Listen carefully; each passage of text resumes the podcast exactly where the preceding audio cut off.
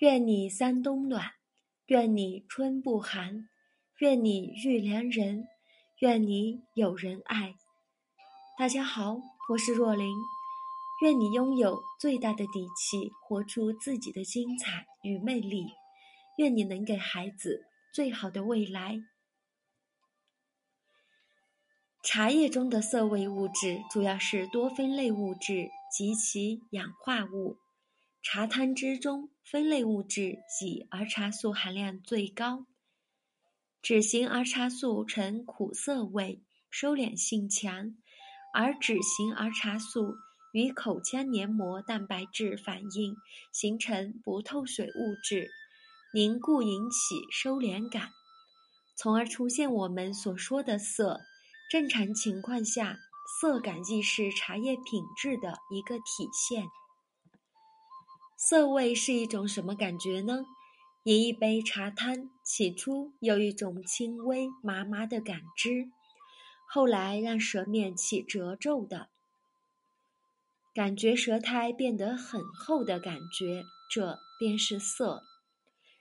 确切来说，涩是舌头表面的蛋白质。被凝固而引发的收敛感，是一种物理性的收缩反应，而不是刺激味蕾所产生的味觉反应。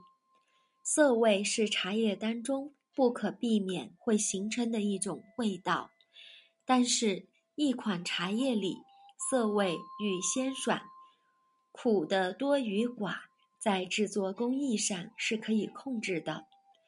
对于制作到位的一款好茶，可以极大程度地控制好茶叶的中的涩味，让它们相互平衡合成，从而变得更加轻微，也更能增加茶汤的层次。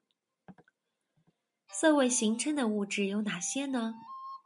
我们喝茶时感觉到的涩，主要是由于茶叶中的多酚类物质。如儿茶素、黄酮类、花青素等物质，其中儿茶素是构成涩味的主体。儿茶素有很强的收敛性，会让口腔产生发干以及收缩的感觉，同时也是促成茶汤回甘生津的主要物质。多酚类物质在茶汤中占水进出物的百分之十至百分之四十，而除了与茶叶本身多酚类物质含量的多少之外，还与冲泡的方法、温度息息相关。沸水会增加儿茶素的析出，从而让茶汤涩味更浓。